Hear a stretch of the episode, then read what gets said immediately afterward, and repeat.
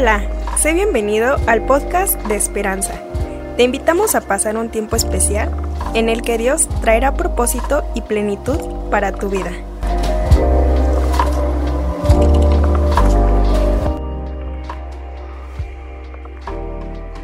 Ok, hoy vamos a iniciar una nueva serie. Yo no sé ustedes, pero la serie pasada fue muy, muy buena para nosotros. Nos dio claridad para este año, para tomar decisiones, nos dio estrategias. Pero hoy, hoy eh, eh, estamos ya en un mes, en el mes de febrero, y en este mes todo se llena de corazones, ¿verdad? De ositos de peluche, de chocolates, este, incluso los que venden regalos, ¿verdad? Esta es su temporada. Yo tengo unos familiares que se dedican a vender flores, entonces para ellos esta es una época de mucho trabajo, una buena temporada. Le preguntaba a mi primo y tu esposa, me dicen, no está, anda en la temporada. ¿Y en la temporada? Ya después me acordé que ellos se dedican a vender flores y esta es para este tiempo es para ellos una buena temporada de vender flores y dejan sus casas, ellos dejan sus casas y se van a otras ciudades a, vender flores, se van una semana completa y regresan después del 14 de febrero. O sea, ya regresan después de la fecha. Porque el mes de febrero eh, la mercadotecnia, todo nuestro alrededor, ¿verdad? Nos habla que es una época romántica. Una época donde reina el amor y la amistad, donde las parejas se toman un tiempo, se gasta un poquito de dinero, ¿verdad? En dar un detalle a la persona que amamos, una tarjeta, lo que sea, cenamos juntos. Hay un montón de cosas que se pueden hacer en este, en este mes. Entonces, como iglesia, no queríamos dejar pasar este tiempo. Y queremos hablar acerca de sanidad emocional porque las relaciones son muy importantes. Ahorita, hoy, hoy yo voy a hablar específicamente de relaciones. Y las relaciones son muy importantes. Pero para tener buenas relaciones tiene que haber buenos individuos. Si yo quiero una buena relación con mi hermana, necesito yo ser saludable en mis emociones. Yo necesito aprender a gestionar mis emociones. Necesito aprender a hablar cómo me siento. Pero hablar así de, es que no sé. Hablar así, ¿verdad? Todo privado, en las emociones, o estar todo enojado, rojo, con ganas de soltarle un puñetazo a alguien, no es hablar asertivamente. O sea, eso no es hablar. Eso no, ofender al otro no es una manera correcta de hablar. Entonces, en este tiempo, y la pandemia nos dejó una enseñanza por lo menos. Y es que tú y yo somos cuerpo, alma y espíritu. Y nuestra alma también necesita ser procesada por el Señor. Y si tú lees la palabra a través de esos lentes, a través de, de, ese concepto de salud emocional, nos vamos a dar cuenta que el Señor anhela en nosotros que haya salud emocional. Decía Juan, que estés bien en todo, así como prospera que tu alma. Entonces el Señor quiere que haya prosperidad en nuestras vidas de manera integral y la prosperidad no solo tiene que ver con el dinero, tiene que ver con la plenitud que podemos encontrar en Dios. Y la palabra habla también de la plenitud emocional. Y entonces este mes vamos a hablar acerca de la sanidad emocional. Encontrarnos, saber, ¿no? ¿Qué es lo que Dios quiere restaurar en nuestras emociones? Si queremos tener buenas relaciones personales. Si tú eres soltero, a ver, levante la mano los solteros. ya pellizcaron algunos porque iba a levantar la mano, ¿verdad? Levanta otra vez, otra vez, levante la mano los solteros, por favor. No los estoy rifando ni nada, es con orgullo, soy... Ajá, ok. Lo van a pellizcar, hermano, ahorita. Entonces, los que, los que están solteros, déjenme decirle, este es un buen tiempo para saber, para ver qué es lo que tengo que hacer, para asegurar que tengo relaciones emocionales saludables, ¿ok? ¿Cómo puedo darme cuenta? Hay un libro increíble que acabo de descubrir. Bueno, yo les voy a platicar de mi caso, ¿verdad? Mi caso es que yo soy huraña. Me pueden ver aquí saltando y hablando y así, pero no, no siempre fui así, no siempre. Incluso este viernes tuve la oportunidad de comer con mi hermana, con mi mamá, ¿no? Y éramos puras mujeres. Y estábamos platicando y, decíamos, ¿a quién se parece? Mi hermana tiene dos hijos y yo tengo dos hijas, ¿verdad? Estábamos platicando y dice mi hermana, no, es que mi, que mi hermana es igual a, a mi hija Erika habla, habla, habla, habla y habla y habla y habla y habla y habla y habla y se relaciona y se ríe fuerte. Y mi hermana es así. Mi hermana, la que es antes que yo, ella es así. Esa es su personalidad. Entonces estuvimos en la mesa de su casa platicando y nos contó cómo toda su familia se cayó, se ha caído de las escaleras, este, como un montón de cosas que nos contó, de cosas chistosas y pasamos risa y risa porque así es mi hermano, ¿no? Mi otra hermana es más seria, pero yo, ya cuando dijeron, ¿y, y, como quién era? Eh, Rebe, como, ¿qué, ¿qué sobrino sacó su temperamento, no? Y dicen, no, pues, mi único sobrino hombre. No, pues se parece a él, ¿no? él, cuando mi sobrino cumplió tres años, entramos a su fiesta de cumpleaños y nadie podía decirle feliz cumpleaños. ¿no? Estamos todos así al ladito y dejamos el regalo en una mesa y no le dijimos feliz cumpleaños porque si le decíamos feliz cumpleaños, este lloraba, eh, se enojaba, nos decía groserías, ¿no? Entonces no podíamos a, hablar mucho con él porque no le gusta ser el centro de la atención, ¿no? A él no le gusta. Incluso le tocaba participar en un coro de la escuela le dio vómito, este, casi se desmayó, ¿no? Porque no quería participar. Entonces fue un logro que lo hicieran subir a cantar. Entonces yo creo que yo era así, ¿no? Entonces, para que te des una idea, tengo complicaciones para relacionarme con las personas. Incluso yo estudié, yo soy licenciado en informática y yo estudié eso porque le digo a mi esposo, las computadoras te tienen que obedecer, ¿no? las personas no obedecen a veces. Ajá. Entonces yo dije, yo voy a estudiar eso porque no tengo que batallar con personas. Después de todo el proceso, me di cuenta, y a lo largo de todo este tiempo, porque Dios sigue renovando mi manera de pensar, me di cuenta que tú y yo, yo, que soy la que estoy eh, siendo procesada en este momento, en este tiempo, Dios nos hizo a todos relacionales.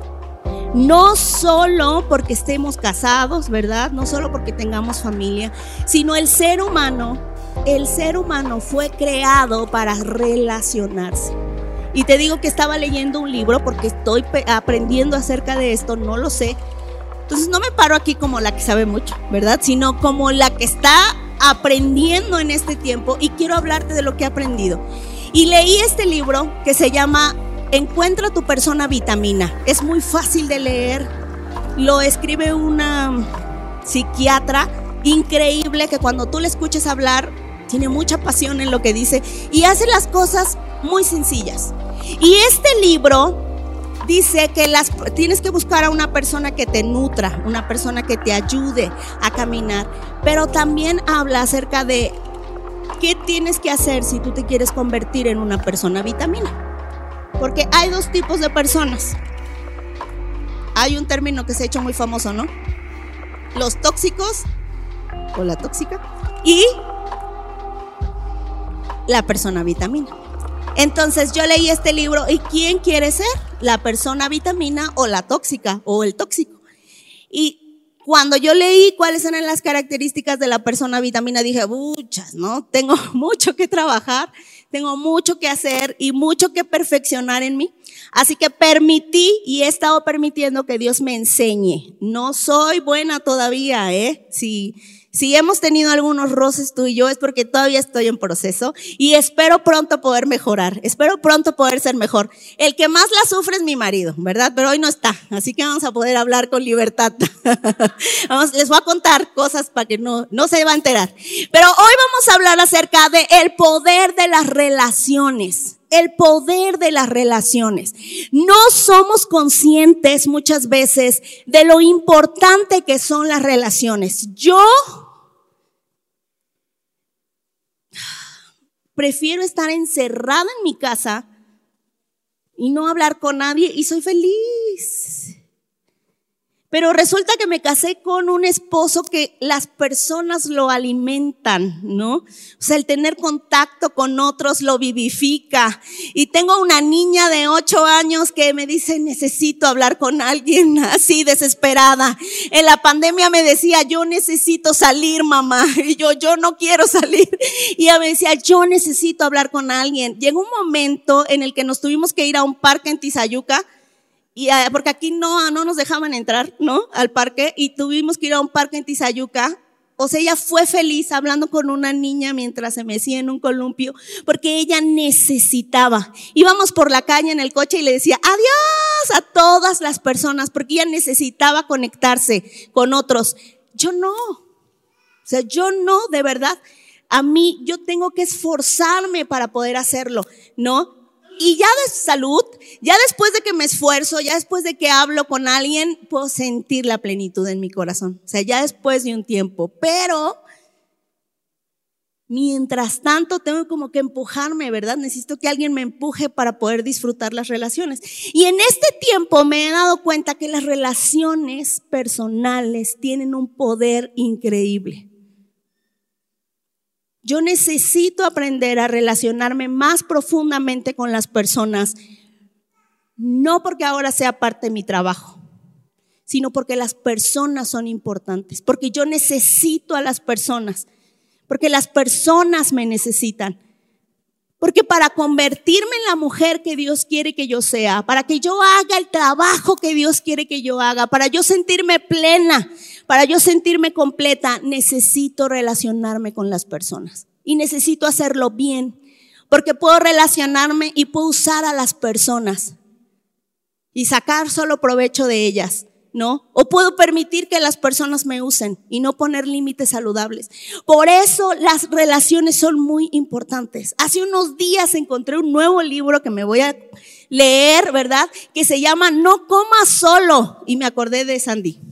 Eh, hemos hablado acerca de eso desde hace algún tiempo, muchos años creo, ¿verdad, Sandy? Y, este libro se llama No comas solo y está escrito por un hombre que hoy es un empresario prominente, pero este hombre dice que era, llegó a Estados Unidos siendo un inmigrante italiano, pobre, era pobre, pobre, pobre, pobre, muy pobre.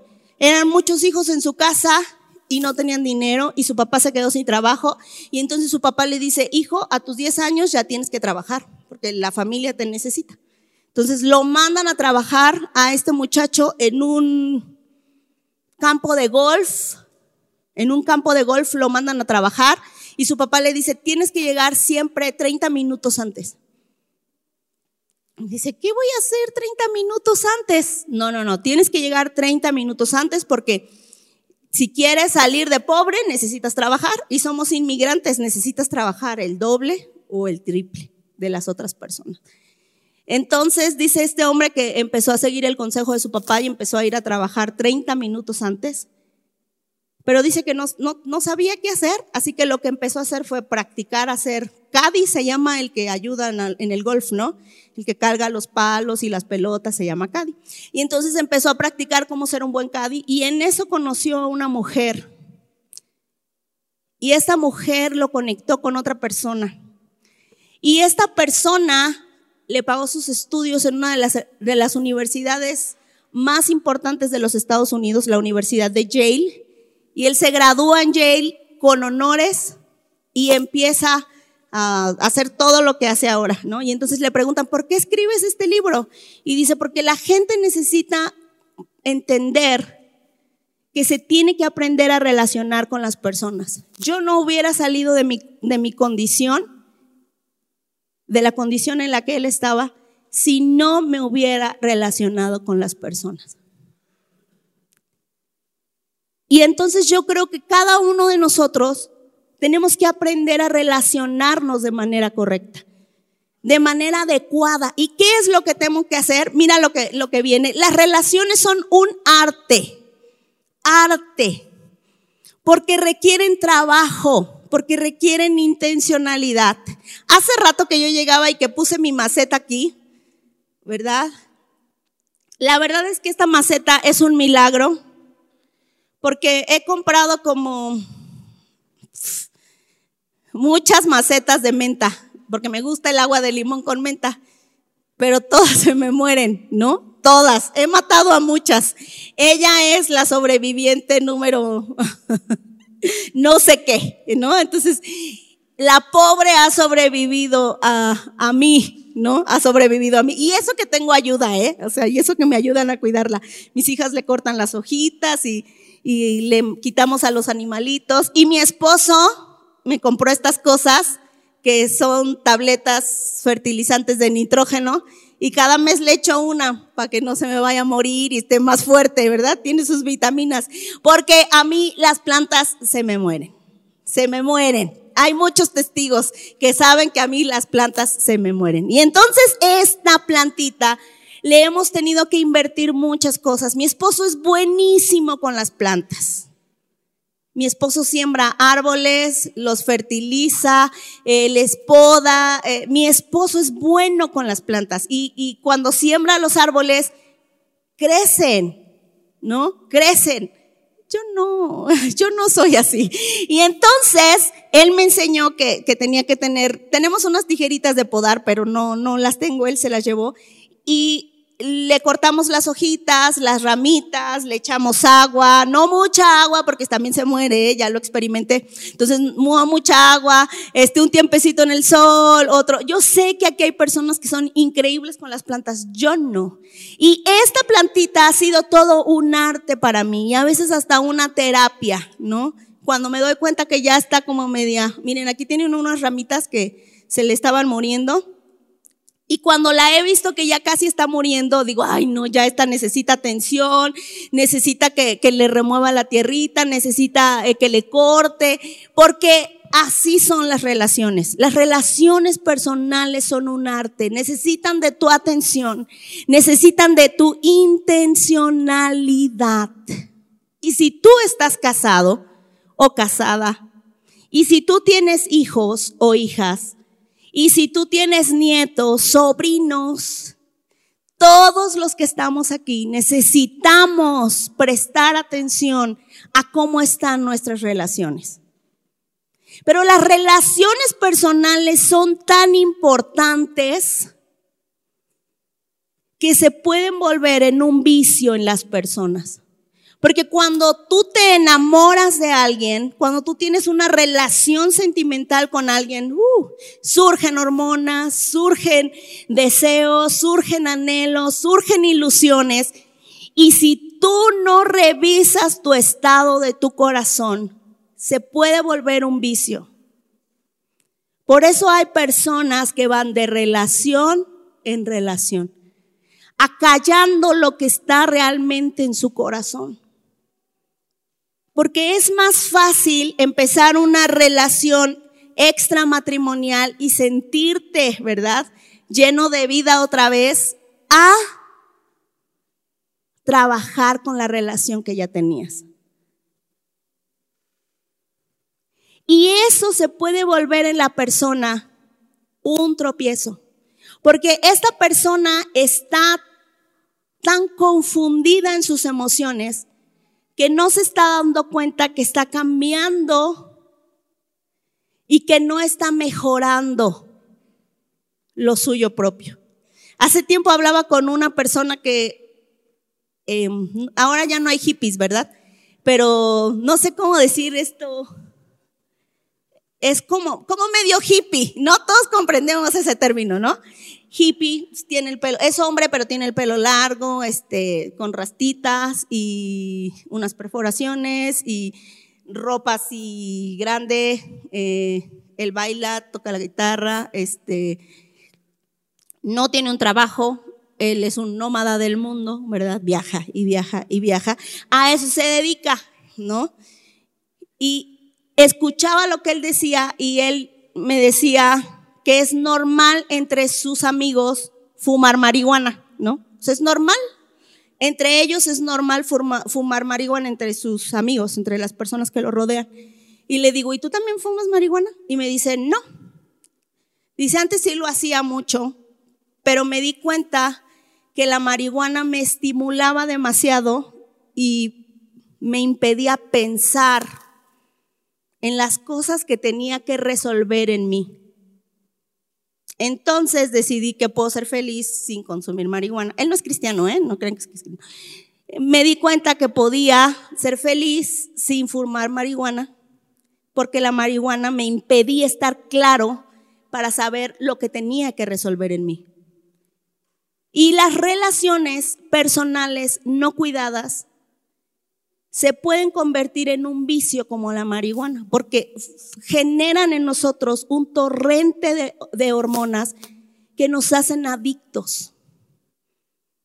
Adictos a esas emociones de estar enamorados, adictos a esas emociones de que me diga cómo me veo, em, adicto a la aprobación de otra persona. Y lo único que estamos haciendo es que no estamos siendo claros para ver lo que tengo que trabajar en mis relaciones personales. Entonces, si tú eres muy joven y has tenido muchas relaciones personales, te pido que te des un tiempo para, para, porque es tiempo de trabajar contigo mismo. Si tú eres casado, ¿verdad? No te puedo decir, regresa a su casa un mes en lo que, en lo que te encuentras, ¿verdad? No te puedo decir eso. Pero también detente, date un tiempo para resolver y analizar cómo está tu relación. Mira lo que dice después. ¿Cómo están tus relaciones? Hay muchas relaciones, ¿verdad? Todos nos relacionamos en muchas formas y de muchas maneras. Uno, todos tenemos familia, ¿verdad? Tenemos papás, hermanos, primos, todos tenemos familia, tenemos hijos, todos, por ejemplo, ahorita estamos en la iglesia y todos los que estamos aquí nos relacionamos de alguna manera con la persona que está a nuestro lado. Los que están casados, bueno, pues tienen una relación de matrimonio. Los que tienen un noviazgo, bueno, tienen una relación de noviazgo. Si tú trabajas, hay una relación que tienes en tu trabajo, ¿verdad? Eh, tienes relación con tus compañeros, con tus compañeras. Entonces, todos tenemos relaciones. Analiza cómo están tus relaciones. Si una relación duele o está causando dolor, es que esa relación no está bien. Es que esa relación necesita mantenimiento. Si eres de los que, ay, no me ha llamado, ¿verdad? Y no puedo ser feliz porque no me ha llamado, entonces, para. Ay, esa relación no es saludable. Y mira, me gustaría que pudiéramos ver la siguiente porque habla de una manera más práctica cómo podemos e-, evaluar nuestras emociones. Hay, hay ahí unos números del 1 al 5. ¿Nos ayudarían a apagar tantito la luz para, para que puedan ver las imágenes? El número uno es para aquellas relaciones que son malas, muy malas. Esas relaciones en donde ves a alguien y hoy se te revuelve el estómago, este, cierras la mano porque ya quisieras jalarle los pelos. Eh, bueno, bueno, en el nombre de Jesús, ¿verdad? Todo, todo lo que quisieras, pero no, si puedes no verlo o puedes no verla o puedes evitarlo, no lo invitarías a pasar Navidad a tu casa, ¿verdad? Esa es una mala, muy mala relación. Entonces piensa, ¿qué relación tengo en, en el número uno? Esa relación está rota muy rota. Una relación en la categoría número dos es una relación que está herida. Todavía nos vemos, todavía hablamos, pero uy, si lo pudiera evitar, ¿verdad? Le hablo porque es de mi familia. pero estamos en el número dos, está, estoy herido o estoy herida con esta persona. Algo que hizo me dejó herido. Tres, es una relación indiferente. Pues si lo veo bien, si no lo veo, pero no me afecta, ¿ok? No me afecta. Cuatro, es una relación sana. Nos podemos comunicar, le puedo decir cómo me siento, hablamos, podemos estar un tiempo juntos o juntas, una amiga, una prima, una persona con la que me llevo bien, incluso puede ser mi esposo, mi esposa. Nos llevamos bien. Pero hay algunas cosas que he tenido que dejar pasar para que esta relación sea sana. Él no me entiende o ella no me entiende del todo. Pero bueno, para no pelear, ¿verdad? Y entonces es una relación sana, pero no es lo mejor, ¿ok? Y la última es una relación plena, donde puedo expresarme, puedo decir cómo me siento, puedo decir lo que me gusta, puedo decir lo que no me gusta, y puedo decirle que estoy de acuerdo o no estoy de acuerdo con algo. Y esa es una relación plena. La idea es que podamos llevar nuestras relaciones más importantes al nivel número 5. Si yo te dijera en este momento que hicieras un análisis de las relaciones más importantes que tú tienes, por ejemplo, tu familia, tus hijos, tu esposo, tus padres, ¿qué calificación le pones? Agarra tu hojita ahí donde estás escribiendo y evalúa tus relaciones. Evalúa, por ejemplo, tu matrimonio. Que no te vean, ¿eh? Si estás ahí cerca de tu esposo, tápale la respuesta para que no, no se vaya a sentir ofendido. Y ponle ahí en tu relación de matrimonio. Si tienes hijos, ¿cómo está la relación con tus hijos? ¿Cómo está la relación con tus hijos? ¿Cómo está la relación con tus padres? Voy a decir esto porque pasamos mucho tiempo ahí. ¿Cómo está la relación en tu grupo amistad? Nadie me contó nada, no sé nada, ¿verdad? Pero ¿cómo está la relación en tu grupo amistad? Si tuvieras que evaluar la relación en tu grupo amistad, ¿qué calificación le pondrías? ¡Ay, mírenlo!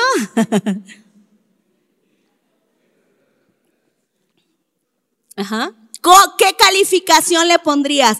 Y es que sabes que hay relaciones muy importantes, relaciones que deberíamos estar prestando atención como está nuestra relación de matrimonio y la relación con nuestros hijos y la relación con nuestros padres y nuestra relación con Dios es tan importante que tú y yo deberíamos estar haciendo un análisis constante. ¿Cómo está esta relación? Porque si no la revisas y si no la analizas, pasa el tiempo y nos acostumbramos a vivir como si tuviéramos una piedrita en el zapato. Mi primer año de matrimonio no fue el mejor año de mi vida, ¿no? Solamente les voy a decir eso. No peleamos, mi esposo nunca me golpeó, este, pero discutimos mucho. Fue como un periodo como de estira y afloje, ¿verdad? Porque él valoraba unas cosas, yo valoraba otras. Eh, entonces, formar como los cimientos de nuestra casa fue un proceso complicado, complicado. Y en ese tiempo, aunque habíamos tenido una relación de noviazgo muy larga, fuimos novios seis años, y aún a pesar de todo eso, el primer año de matrimonio fue un tiempo muy bonito, la luna de miel, pero regresamos a casa y la realidad nos alcanzó. Y hoy doy gracias a Dios porque pudimos superar muchas cosas, pero tuvimos que trabajar en esa relación. O sea, tuvimos que trabajar en esa relación. Yo en ese tiempo leí un libro increíble y decía, es posible tener un matrimonio en donde te sientas como si fuera el cielo en la tierra. Y entonces nosotros del chongo, y cuando yo leí eso, dije, wow, o sea que sí se puede, o sea, sí puedes tener un matrimonio y sentir que estás pleno en esa relación. Sí puedes tener una familia en la cual puedas sentirte pleno como hijo, como mamá, como esposa, como esposo. Un, sí existe esa oportunidad. La cuestión es que tú y yo tenemos que estar atentos a lo que tenemos que hacer, ¿verdad? Ya todos escribieron eh, sus relaciones, evaluaron por lo menos una. Sí, muy bien, vamos a continuar. La siguiente. Mira lo que dice Dios. Estas no son palabras mías, no son palabras de alguien más, son las palabras del Creador, del que no se equivoca, del que tiene todo bajo control del que sustenta el universo. Dice, después el Señor Dios dijo, no es bueno que, no es bueno que el hombre esté solo. Esto es algo que tenemos que empezar. El enemigo quiere aislarnos. El enemigo quiere dejarnos solos, porque solos somos débiles. Solo somos una presa fácil. Una persona que no puede relacionarse con otra está en su casa encerrado, pero está pensando. Su mente está meditando, meditando, meditando, meditando. La verdad es que yo, por ejemplo, no veo de lejos. Entonces yo puedo ver a las personas que están aquí, pero no puedo ver sus rasgos, no puedo ver el color de sus ojos, no. No, soy una buena clienta, ¿verdad? no veo bien, no veo bien. Y en una etapa de mi vida tuve como una sensación de paranoia, ¿no? Como de que otras personas hablaban de mí, como era muy joven, ¿no? Y me di cuenta que había un problema. Yo estaba demasiado sola, demasiado sola me di cuenta que el estar demasiado sola permite que nuestra mente se llene de tonterías, que creemos historias que no tienen que estar ahí, que nos creemos limitaciones. A veces creemos que nuestra condición de matrimonio, que nuestra condición de familia es la peor, que soy la víctima de la historia y cuando conocemos a otra persona, a un matrimonio que está esforzándose, a una mujer que está atravesando por situaciones difíciles y escuchamos su historia, nos damos cuenta que es que no es cierto, que yo me estaba haciendo la idea errónea. Dice Dios, no es bueno que el hombre esté solo. Y sabes qué es lo más increíble? Que este hombre era Adán y tenía una relación directa con Dios. Pero aunque había una relación directa con Dios, debía haber una relación con sus iguales. Y eso le iba a traer plenitud a este hombre. Eso le iba a traer plenitud al primer hombre. Si tú y yo queremos vivir en plenitud, necesitamos aprender el arte de cultivar nuestras relaciones. Necesitamos aprender a relacionarnos con otras personas. Si tú estás pasando por una situación difícil, necesitas darte el tiempo de relacionarte con otros. Escuchar personas sabias, ajá que te puedan dar un consejo, personas que te puedan abrazar. Hace unos días me dolía la mano, esta mano, mucho, mucho, mucho, mucho, mucho, mucho. Estaba en el trabajo y me dolía. Estaba, estaba tan adolorida mi mano que me iba a tomar una pastilla, ¿no? Pero no la encontré. Entonces busqué y busqué y busqué en mi oficina y no encontré una pastilla y me dolía la mano. O sea, incluso yo tengo que ir a otras bodegas y abrir así la puerta de la manija de, los almacenes, me dolía la mano, ¿no? O sea, me dolía y, ay. Y entonces oh, dije, Señor, sana la mano. E incluso estuve buscando en internet cuáles son los, ¿por qué me duele la mano? ¿No? Porque, ¿no? un montón de cosas. Dije, no, yo creo que ya tengo que ir con el quiropráctico porque me duele la mano y me duele la mano. Todo el día en el trabajo estuve con dolor de mano. Escribir me dolía. Eh, eh, tengo, paso mucho tiempo en la computadora, entonces escribir me dolía. Mover el mouse me dolía. Todo me dolía en la mano. Entonces dije, bueno, ya no voy a estar en la computadora, voy a hacer otra cosa. Yo me dedico a archivar expedientes, ¿no? Tengo muchos expedientes y muchas cosas por meter. Entonces, cuando metía la mano en mis expedientes que están súper apretados, me dolía la mano. Entonces dije, no, me duele mucho la mano. Llegó la hora de salir y dije, bye bye, ya me voy. Pero me dolía la mano. Entonces, en eso veo que vienen mis hijas. Mami, y venían corriendo las dos y me abrazan, ¿no? Y yo, ay, ¿cómo están? Y las, les di besos y ellas me dieron besos y eh, fueron unos minutos. Cuando volteo a ver a mi esposo, también lo abrazo, le doy un beso y este, y él me agarra la mano y me aprieta. Y le digo, ya no me duele la mano, ¿no? No me duele la mano. Y me dice, ¿por qué? Le digo, es que me dolía la mano, mucho, me dolía mucho la mano. Le digo, no podía hacer cosas. Le platiqué a todos los de la oficina. Todos sabían que yo ese día tenía dolor de mano, ¿no? Le digo, y se me quitó el dolor de mano. No lo entendí hasta que leí este libro de la persona vitamina y habla acerca del poder que tienen las relaciones. Tu estado de ánimo puede cambiar solo de recordar a tus seres queridos. Solo de recordar cuando te abrazan, solo de recordar momentos increíbles, tu estado de ánimo cambia. Cuando estás enamorado, no te duele la mano.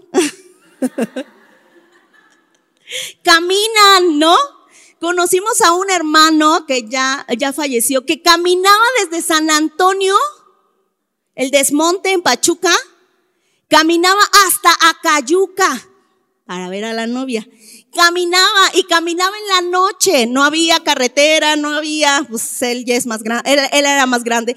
Caminaba en la noche en medio de los cardones, espinaba, ¿no? Para venir a ver a su novia. Porque las relaciones son poderosas, pero lo mismo pasa cuando te relacionas con personas incorrectas. Dice la palabra de Dios, las malas conversaciones corrompen las buenas costumbres. O sea, no cuidar con quién te relacionas también tiene un efecto contrario. Dios dice, no es bueno que el hombre esté solo y nos creó un ambiente. Pero si tú y yo no somos cuidadosos con quién nos relacionamos, ¿cuál va a ser tu futuro? ¿Se acuerdan de ese dicho de, dime con quién andas y, ¿verdad? Todos no lo sabemos, pero en cierta manera hay sabiduría de decir que tus relaciones pueden cambiarte, tus relaciones pueden modificarte y cambiar tu futuro. Por eso la importancia de verificar cómo están tus emociones. Si tú eres papá, si tú eres mamá, es muy importante la relación que tienes con tus hijos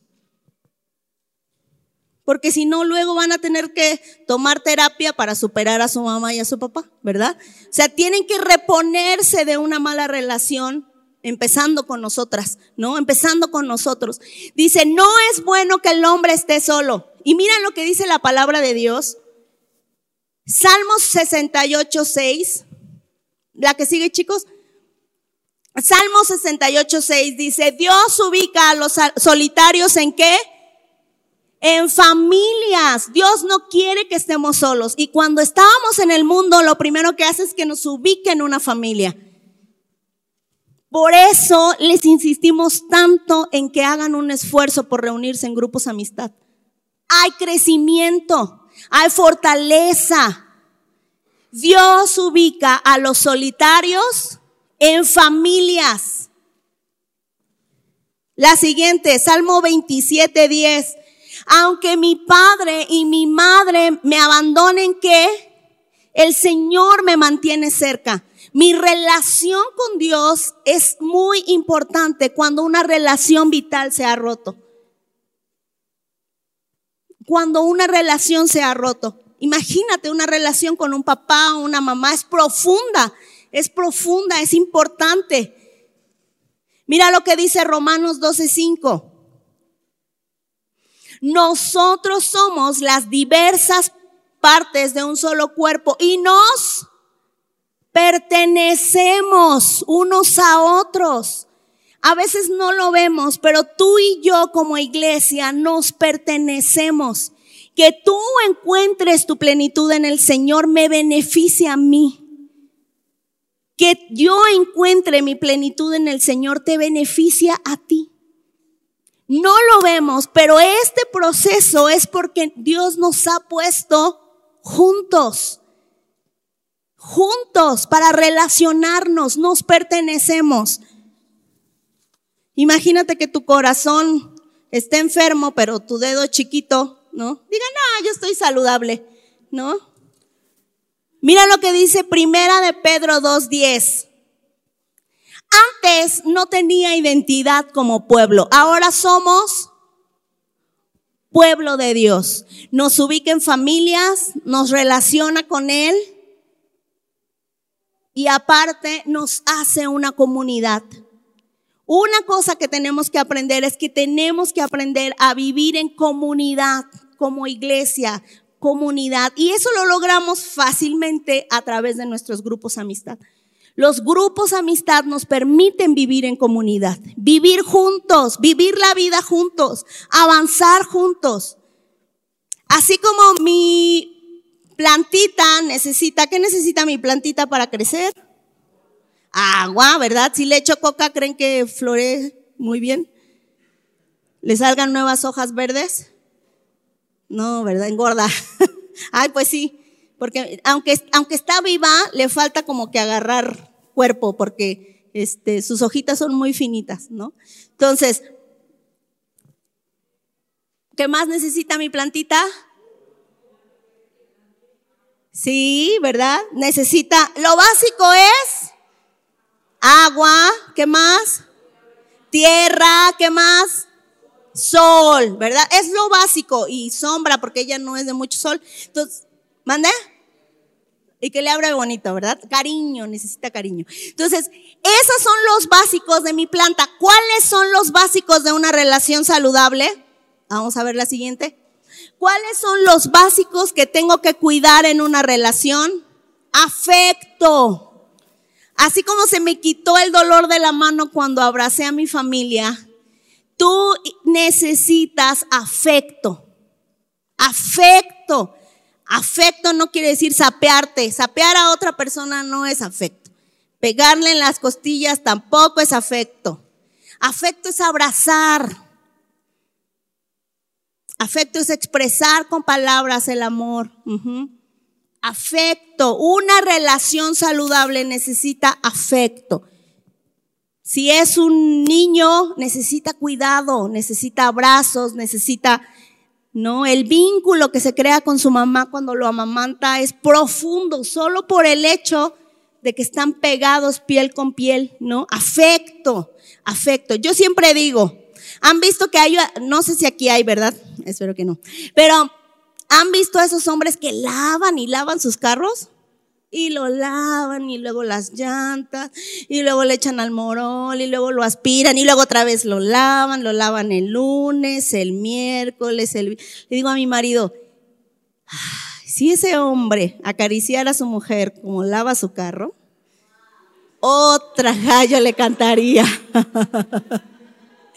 Porque las relaciones necesitan afecto. Marido, no importa que tu coche esté sucio.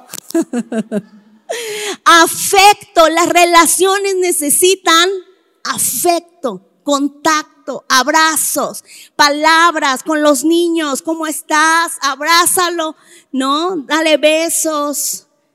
Muéstrale afecto. Si, si es una relación de amistad, un abrazo un abrazo es importante. Soy hombre y los hombres no abrazan. Los hombres sí abrazan. Y necesitan también que los abracen porque se sienten, ellos dan seguridad, ¿verdad? Los hombres dan seguridad. No, ¿qué sensación siente un niño cuando su papá lo abraza? O una niña cuando su papá lo abraza, o una jovencita, porque esos brazos fuertes están ahí. Si no va a buscar otros brazos fuertes, ¿eh? déjame decirte. O sea, necesitamos llenarnos de afecto. Las relaciones necesitan afecto. Afecto. Es algo importante. Otro que es importante es respeto. Las relaciones requieren respeto. Y el respeto también es cordialidad. Si tú, llevas muchos años casado o llevas muchos años en tu familia, ¿verdad? O sea, ya aquí ya nos conocemos y tenemos confianza. Y en lugar de decirle palabras bonitas, siempre es estarte burlando de él o de ella o de los niños.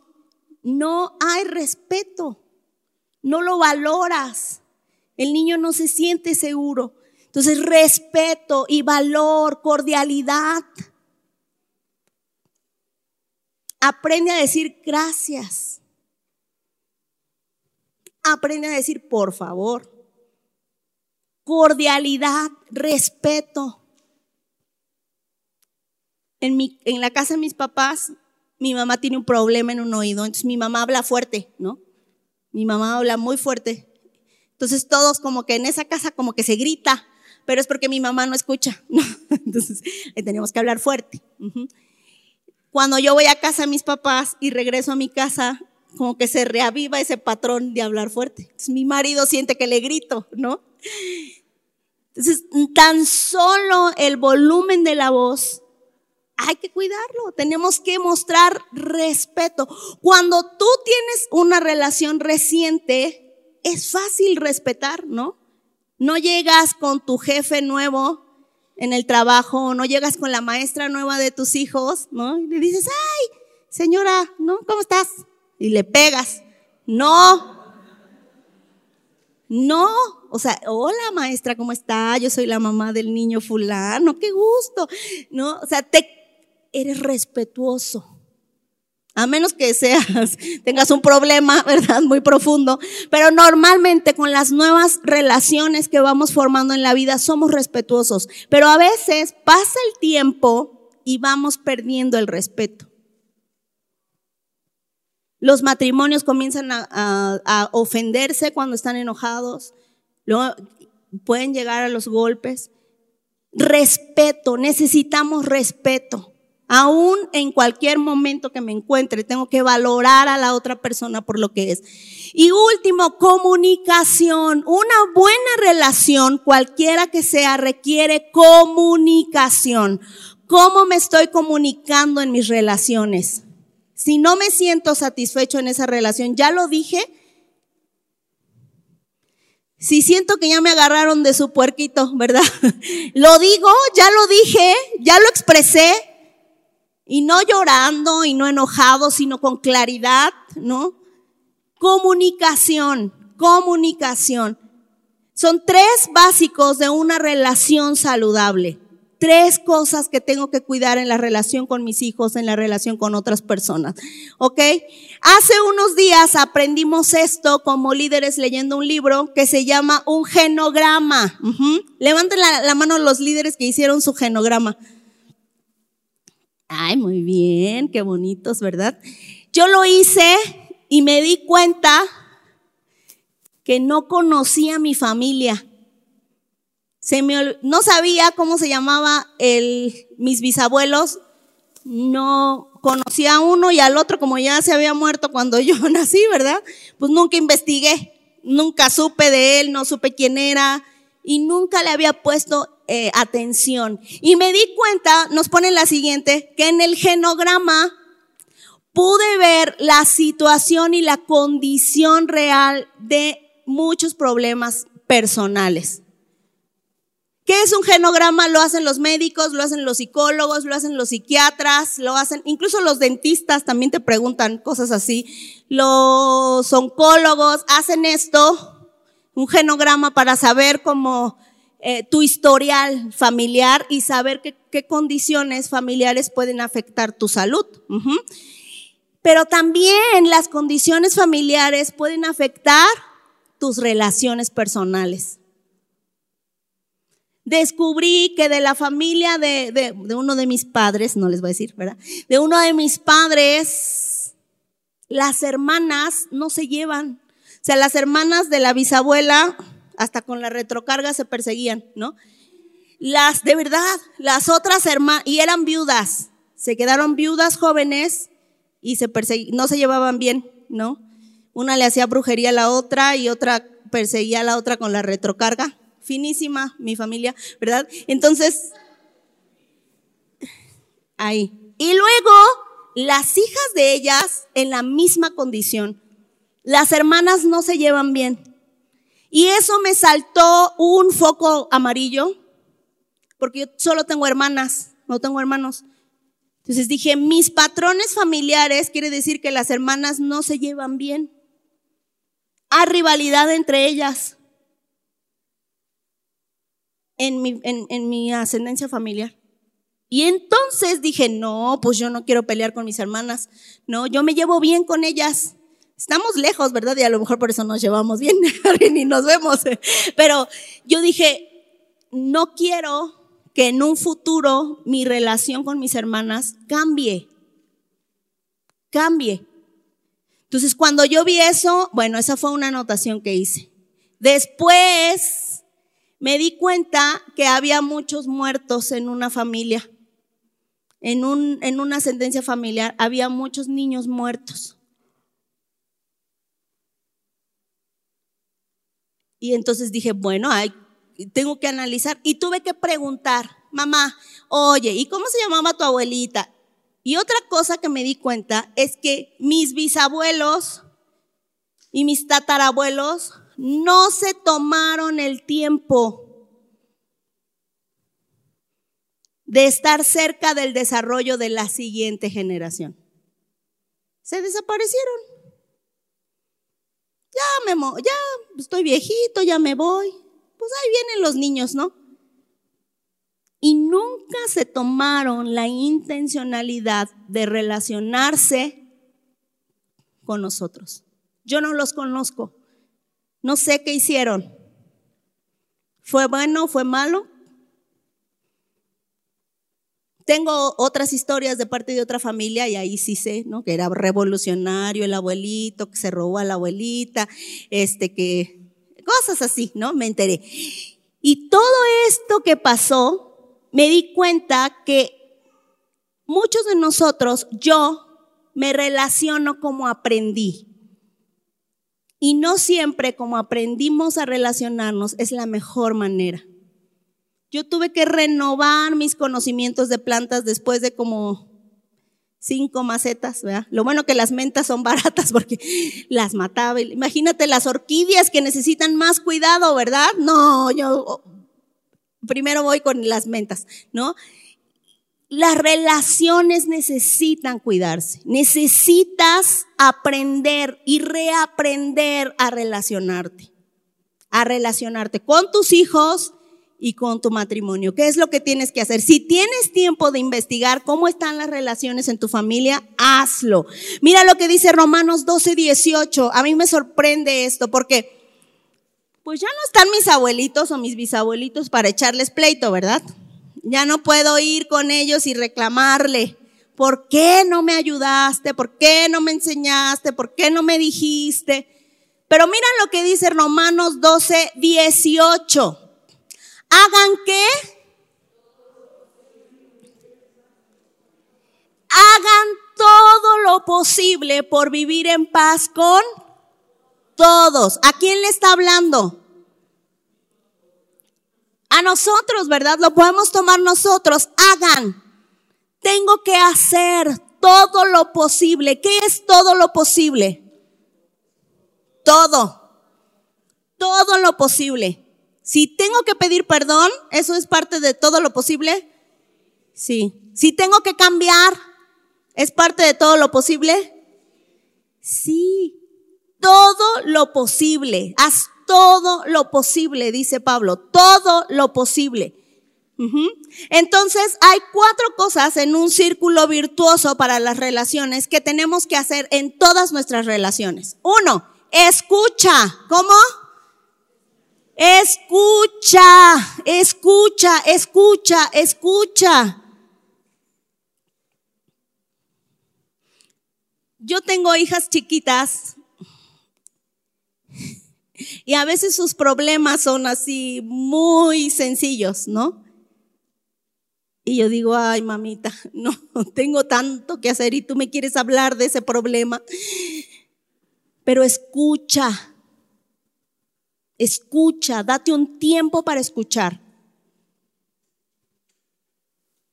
Y escuchar también quiere decir ver a la otra persona a los ojos porque ahí hay toda la atención, hay todo el vínculo y todo el contacto. Si tú estás casado, escucha a tu esposo, escucha a tu esposa, pero velo a la cara, velo a los ojos. Hablen, di cómo te sientes, exprésate. No nada más te quejes, ¿eh? Exprésate. Escucha. Escucha a tus hijos, escucha a tus nietos, escucha a tus sobrinos. Escúchate a ti cuando te estás hablando a ti mismo. Escúchate. Ay, es que soy bien tonto, ¿no? Escúchate. Escúchate lo que estás diciendo. Presta atención. Pon atención a lo que estás diciendo. Escucha. Dos, valida. Valida. ¿Qué es esto de validar? Dale valor a lo que la otra persona te está diciendo. Ay, es que tú siempre eres así, ¿no? Eso no es validar. Ay, es que tú siempre te quejas de todo. Eso tampoco, eso no es validar. Validar es comprendo que te sientas mal, comprendo que no te sientas bien en este momento, entiendo, ¿verdad?, que puedes estar molesto. Lo valido, lo acepto, le doy un valor, porque las personas que están enfrente de ti tienen un valor. Cuando te están hablando, lo que te están expresando es que están abriendo su corazón. Entonces tiene un valor lo que están expresando, valídalo. No necesitas estar de acuerdo, solo necesitas decir, ok, así te sientes. Y tres, perdona o pide perdón. Si tú la regaste, aprende a pedir perdón. Pide perdón. No, es que yo no pido perdón, ¿no? Aprende a pedir perdón, porque el perdón libera pero también trae paz. Pide perdón si hiciste algo incorrecto. Y cuatro, aquí ya luego es más complicado. Repara lo que hiciste mal. Si te equivocaste, repáralo. Cuando iba a la universidad, iba como en primero de universidad, en primer semestre, y mi papá me dijo, no te preocupes, salía a las 10 de la noche yo. Y me dice mi papá, no te preocupes, yo voy a ir por ti, ¿no? Y yo, ah, ok, mi papá. Yo tenía que tomar el transporte público, salir antes, ¿no? De la universidad para que pudiera tomar el transporte público e ir a casa de mis papás, ¿no? Y entonces ese día mi papá me dijo que él iba a ir por mí. Entonces me quedé en una parada del camión ahí en San Antonio hace muchos años. Entonces estaba obscurísimo, obscurísimo, obscurísimo, esperando a mi papá. Dieron las diez y media, dieron las once. No había celulares en ese tiempo, entonces no había cómo marcar a mi papá. Lo único que se me ocurrió es hablarle a un hermano de Salem que vive ahí, ¿no? El hermano Saúl. Y él me rescató y él me llevó a mi casa, ¿no? Y ya llegué y, y mis papás estaban preocupados porque yo no llegaba. Hazme favor, ¿no? Y entonces ya llegué mi papá es un hombre fuerte, incluso tiene cara como de enojado, ¿verdad? Entonces llegué ese día y mi papá me dijo, ¿dónde estabas? ¿Por qué no habías llegado? Le digo, porque te estaba esperando, ¿no? Yo no soy buena en comunicar cómo me siento, entonces estaba llorando. Es que tú no fuiste. En lugar de expresarme, ¿no?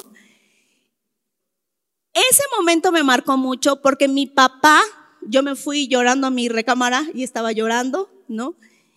Y ya el hermano se fue, ya ni me acuerdo qué pasó, porque yo me encerré a llorar, ¿no? Y después me marcó mucho porque mi papá, así todo con cara de malo, ¿verdad? Abrió la puerta y dijo, ¿puedo pasar? Y yo llorando, ¿no? Y me dice, perdóname, lo olvidé, lo siento, no va a volver a pasar. ¿Me perdonas? Y yo, sí, papá, no, ya lo abracé y todo.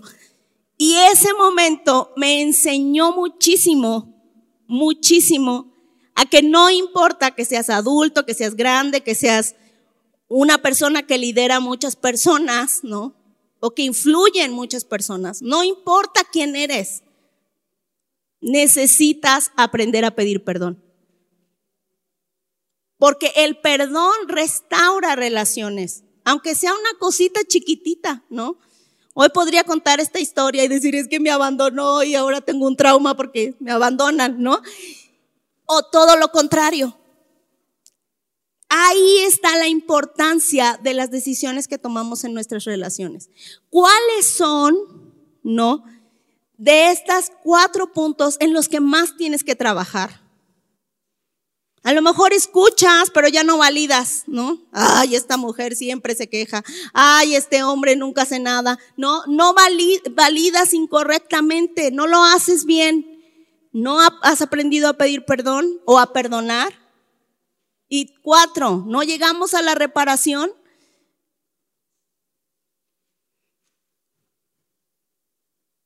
no lo vuelvo a hacer y de verdad no lo vuelves a hacer, no, te esfuerzas para que, para que ya no suceda, te esfuerzas para mostrar amor por la otra persona, eso es reparar. Entonces, si tú quieres que tus relaciones florezcan más bonito que mi maceta, ¿verdad? De, menta, lo que tienes que hacer es cuidar tus relaciones de esta forma.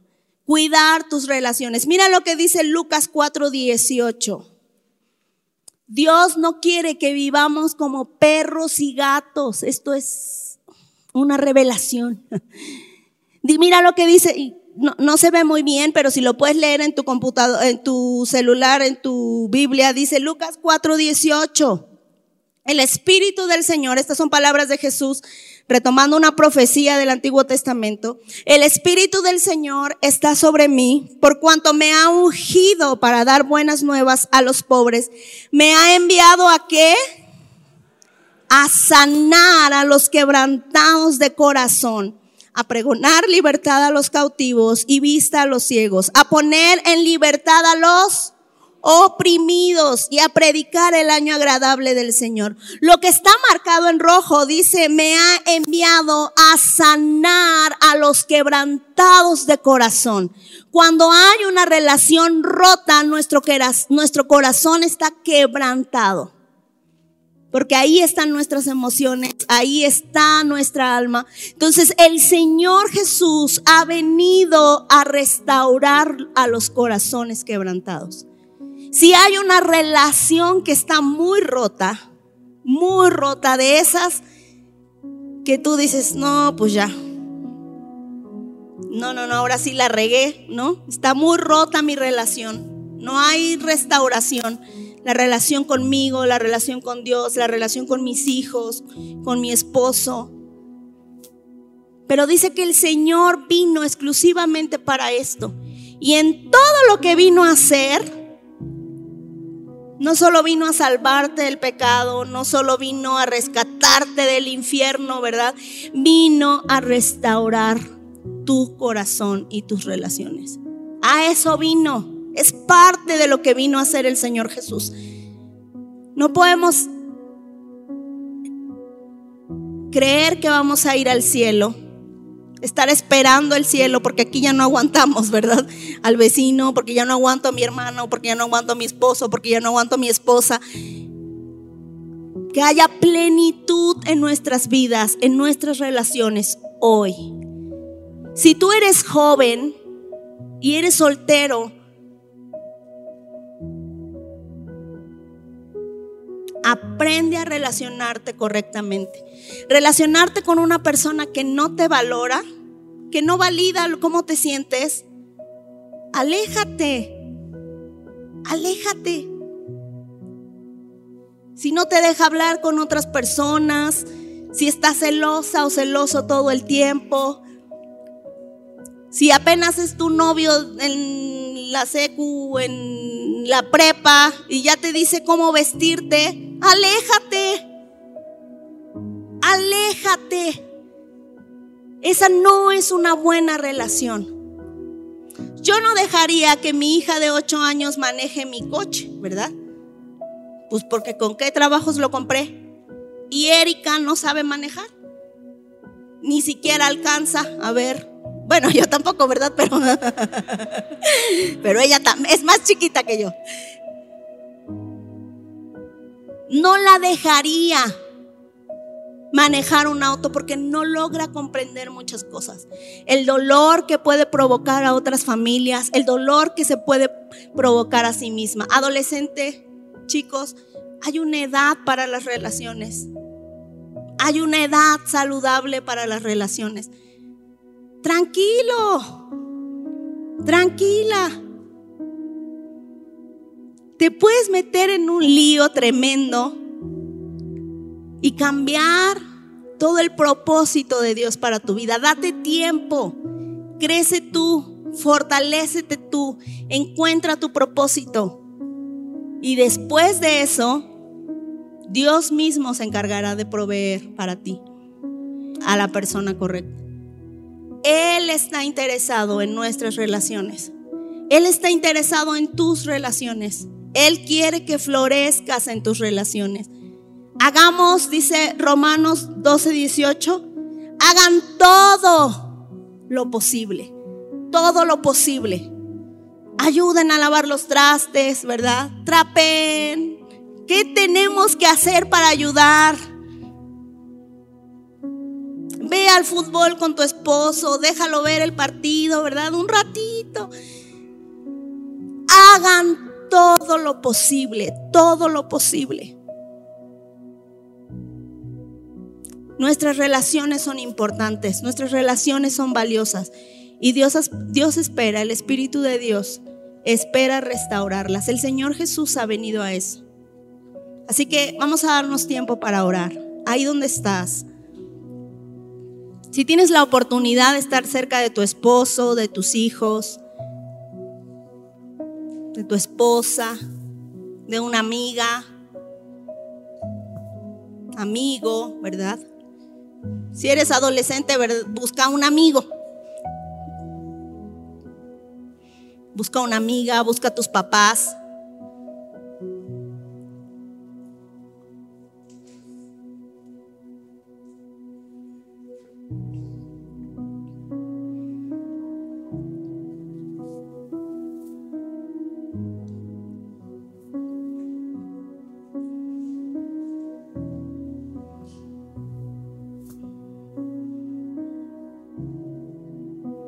Las relaciones pueden sanarnos si nos relacionamos correctamente.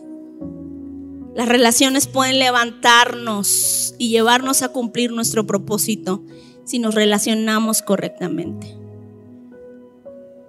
Pero también las relaciones pueden destruirnos o pueden destruir el propósito de Dios para nuestras vidas. Señor, te damos muchas gracias esta tarde, porque nos has traído a este lugar, nos permites estar juntos, Señor. No estamos solos. El enemigo ha querido decirnos que estamos solos, que somos incomprendidos, que es mejor estar solo que mal acompañado. Incluso es el lema o la filosofía de muchos de nosotros. Pero hoy yo te pido, Señor, que tú nos ayudes, que tú sanes nuestras relaciones, las relaciones que están rotas, las relaciones que están lastimadas, Señor. Ayúdanos a relacionarnos correctamente con las personas que amamos, con nuestras familias, con nuestros amigos, con nuestros hermanos. No estamos solos, nos has hecho habitar en familia, nos has dado una comunidad. Estamos aquí, Señor, porque tú viniste a la tierra no solo para salvarnos, no solo para perdonarnos, sino para restaurar nuestro corazón roto. Para restaurar nuestras relaciones rotas, Señor. Incluso si alguno de nosotros estamos rotos de alguna relación, Señor, que fracasó, restauranos. Aquí estamos. Si una relación nos rompió profundamente, solo tú puedes restaurarnos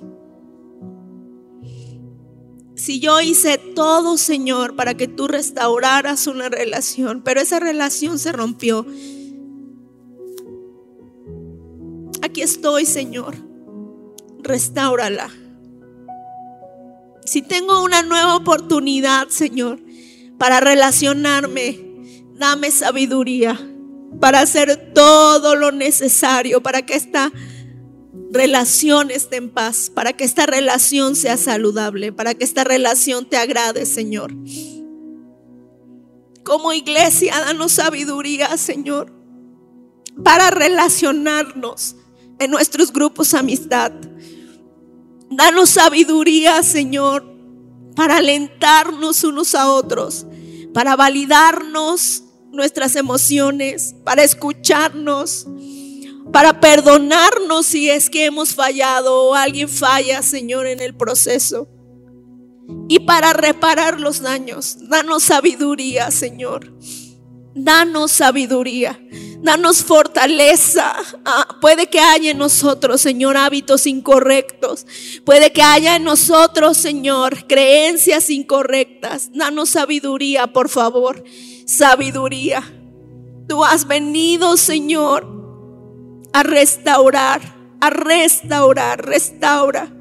Restaura en medio de cada uno de nosotros. Restaura nuestras familias. Restaura nuestros matrimonios, Señor. Restaura nuestros grupos, amistad. Restaura. Que haya restauración. No una restauración humana, Señor. No una restauración fingida, sino una restauración profunda. Si hay matrimonios rotos, Señor, esta mañana. Si hay matrimonios en donde su relación no está bien, yo te pido que despiertes en uno de ellos el anhelo de que haya restauración. Que despiertes en uno de ellos, Señor, la sensibilidad para que haya restauración dice tu palabra, porque yo he venido para que tengan vida y para que la tengan en abundancia. Que nuestros matrimonios, nuestras familias, podamos tener relaciones que nos fortalezcan, que cumplan con tu propósito, Señor. Nuestros nietos, que como abuelitos podamos podamos relacionarnos con nuestros nietos para fortalecerlos, para animarlos, para guiarlos en medio de la prueba, en medio de la tentación. Padre, yo te pido esta mañana que tú hagas una restauración en nuestras relaciones. Que haya dicha en nuestras relaciones más que dolor. Que haya dicha, Señor, y plenitud en las relaciones más que confusión, más que dolor y más que cualquier otra cosa que pueda alejarnos de tu propósito. Te damos muchas gracias, Señor. Gracias porque tú eres bueno. Gracias porque tu misericordia es para siempre, Señor. Y porque tú traes en nosotros fortaleza y restauración. Gracias, Señor, por este tiempo. Gracias por lo que tú vas a hacer que esta tarde que nos sentemos a la mesa podamos comunicarnos, que podamos dejar el televisor, que podamos dejar, Señor, el teléfono y podamos hablar, podamos vernos, podamos descubrirnos, podamos, amarnos, Señor, en un tiempo de comunicación como familia, como matrimonio, como amigos, Señor. Te damos muchas gracias esta tarde. En el nombre de Jesús. Amén. Amén. Esperamos que este mensaje te ayude con tu desarrollo. Te invitamos a que puedas seguir esta conferencia en el canal de YouTube que estará disponible todos los miércoles. Esperamos puedas seguirnos en Facebook e Instagram como Esperanza. Los links están en la descripción de abajo. Hasta la próxima semana.